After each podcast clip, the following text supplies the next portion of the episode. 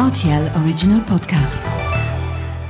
Salut, c'est Mathieu Lopez. Bienvenue pour votre journal du sport de ce lundi 14 novembre 2022.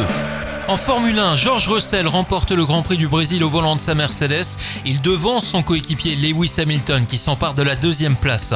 Sur Ferrari, Carlos Sainz Jr. monte sur le podium, suivi de Charles Leclerc qui arrive quatrième malgré une 17e place sur la grille de départ.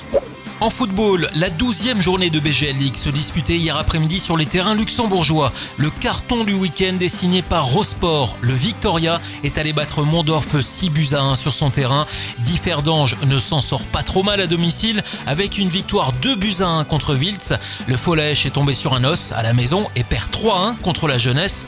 Etseya perd à domicile 1-0 contre le Progrès. Pétange assure comme un chef à domicile en s'imposant 4 buts à 1 contre Ostert.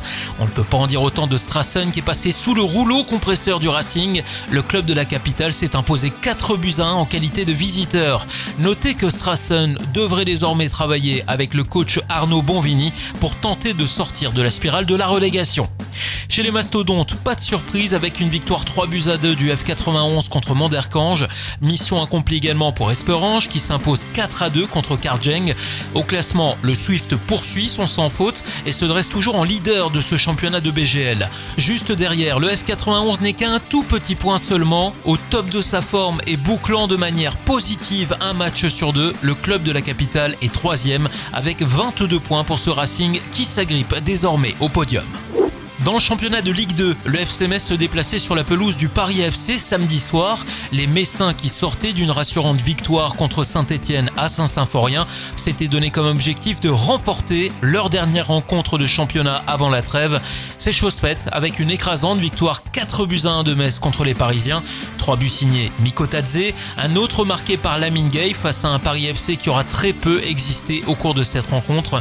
Cette victoire à l'extérieur permet aux Lorrains de se hisser à la 8 place de Ligue 2 et à 7 points seulement de Bordeaux, second du championnat français. En rugby, le 15 de France a livré un match sans merci samedi soir contre l'Afrique du Sud. Une victoire 30 à 26 obtenue au mental par les hommes de Fabien Galtier. Malgré un carton rouge douteux et copé par le capitaine Antoine Dupont, les Bleus ont été gargarisés par un public marseillais affichant l'ambiance des grands soirs. Depuis le 6 novembre 2021, les Français ont gagné 12 matchs consécutifs, c'est du jamais vu. Un week-end international de rugby marqué également par la victoire surprise de l'Italie 28 à 27 contre l'Australie. C'est la première fois de son histoire que les Italiens battent les Wallabies. En rallye, le luxembourgeois Grégoire Munster remporte sa première victoire mondiale en WRC2 au Japon. Au volant de sa Hyundai i20, il a décroché la 7 place au général aux côtés de Louis Luca, son copilote. Voilà pour l'actu sportive du week-end et à lundi prochain pour votre journal du sport.